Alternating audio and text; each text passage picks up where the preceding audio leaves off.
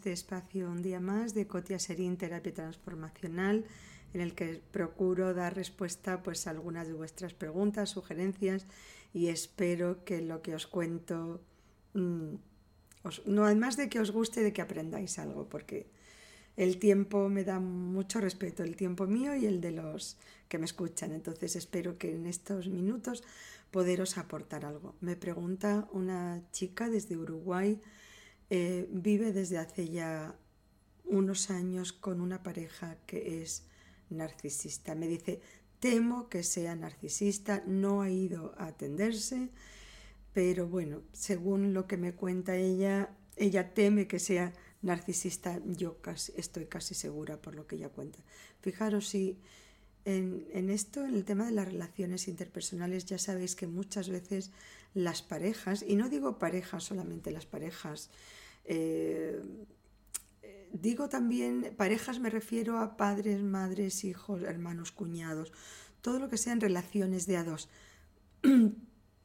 ya lo hemos hablado otras veces, que es un baile, es un baile que se establece. ¿Y por qué digo esto? Porque el narcisista va a buscar de pareja a una persona pues que sea un poquito con la autoestima un poquito baja, servil, sumisa sobre todo. Fijaros, es un, es un patrón de conducta que los suelen, en un 70% son más hombres los que lo, sufren, lo, bueno, lo sufren los que están alrededor, ellos también, pero sobre todo los que están alrededor, y menos, menos mujeres. Y fijaros, hay algunos, por supuesto, el diagnóstico lo tendría que hacer un psiquiatra, pero con el tema del narcisista, el problema es que el narcisista siempre va a, culpar a los demás y ellos son las víctimas o como mucho son los dioses de la película. Entonces rara vez acuden a consulta. Pero hay algunas de las cosas son como unos rasgos así como muy característicos. Algunos de ellos son pues un sentido de importancia y de grandiosidad. Ellos sienten que son, bueno, que se merecen toda la atención del mundo y que casi nada más que ellos, en el entorno en el que están, casi nada más que ellos se merecen brillar. Y vamos, van a procurar hacerle sombra a todo el mundo para que el foco de atención eh, resida en ellos. Eh, luego, por ejemplo, tienen una excesiva necesidad de admiración. Por eso os digo que es esa, ese endiosamiento, ¿no? El, sentido de tener derecho, derecho a todo. Eh, hay un rasgo que es muy característico en ellos y es la falta de empatía. La falta de empatía. No se ponen en el lugar de nadie. Eh, es como si el otro no existiera. Es triste, pero es como si el otro no existiera. Y todo el tiempo es una creencia que los otros están allí para servirme a mí. Eh, fijaros, hay en el, digamos, en el decálogo de psiquiatría hay pues muchos eh, síntomas, ¿no? Pero bueno, eh, como os digo, tiene que hacer el diagnóstico un psiquiatra, por supuesto.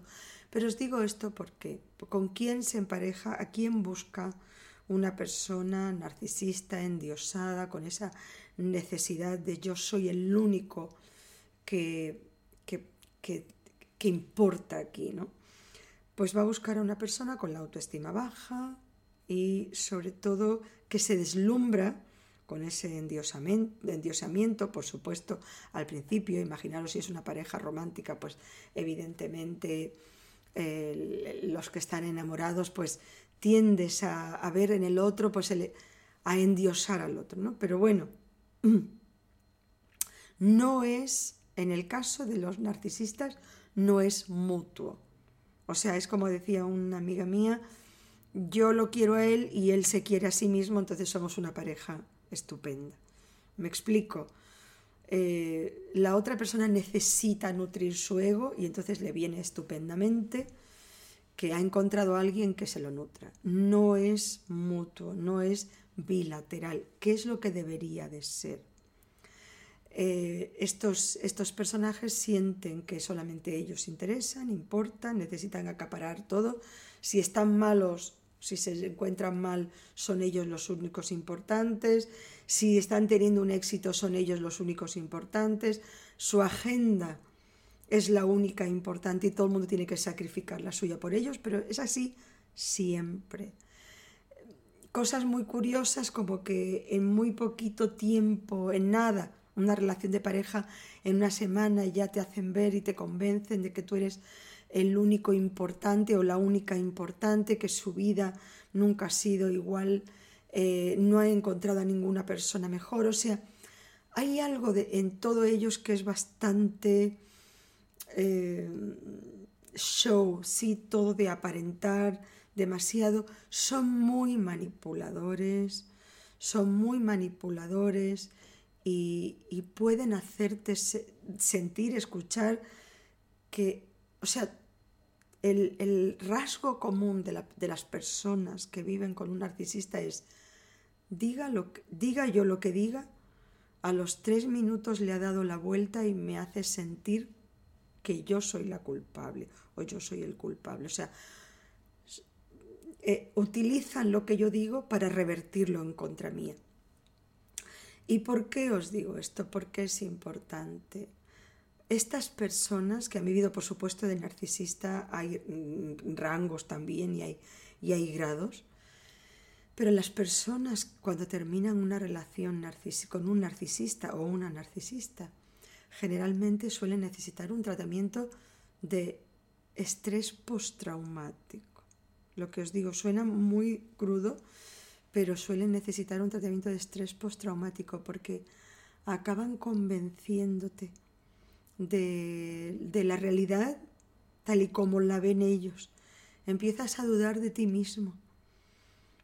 Em, empiezas a no tener claro cuál es la realidad. Te acaban convenciendo de que tú eres el culpable del problema que les esté afectando a ellos. Llega un momento donde efectivamente no sabes ni quién eres. Has perdido mucho el referente y fijaros incluso neurológicamente hoy día sabemos que por ejemplo en el caso de ellos la amígdala que es la parte de nuestro cerebro en la que vivimos las emociones eh, es más grande y la parte digamos eh, lógica se encoge, es como más pequeña. Vivir con un narcisista es vivir todo el tiempo en guardia, porque son personas muy cambiantes, muy, muy volubles, muy, muy poco estables. Y entonces las personas que viven con un narcisista, pues es vivir todo el tiempo en guardia y todo el tiempo en alerta. Y muchas veces se pueden ser violentas también, verbalmente, a veces también físicamente, pero verbalmente, es un abuso de poder, es un abuso de poder tal, tal cual. Pero os digo esto porque muchas veces las personas que conviven con ellas, como suelen ser personas sumisas, son estas personas que dicen, ¿sabes qué? Al final, con tal de no liarla, con tal de no montarlo, con tal de no despertar a los niños, con tal de no montar, montar un pollo porque está su madre, su tía, tenemos invitados, pues acabó callando y cediendo. No cedas, no cedas, porque eso es ceder al chantaje. A veces no tenemos más remedio que montar un pollo. Contra antes lo montes mejor, pero, pero, no montar un pollo porque sí, sino asegúrate de tú, la persona que convive con el narcisista, tener apoyo psicológico, estarlo bastante fuerte y seguro como, poder, como para poder enfrentar eso, porque te van a echar un pulso, te van a echar un pulso, no dejan a sus víctimas tan fácilmente salir. No es tan fácil encontrar a alguien que te haga la ola y que te aguante, porque es bastante difícil de convivir con un narcisista. Bueno, solamente espero que hayáis aprendido algo. Mm, espero si lo veis en vosotros, no lo sé, en alguna persona que tengáis cerca pues siempre será bueno que vosotros veáis la foto desde fuera y que podáis ayudar al que convive con. Muchísimas gracias por, eh, por el tiempo que dedicáis a este espacio. Gotia Serín, Terapia Transformacional.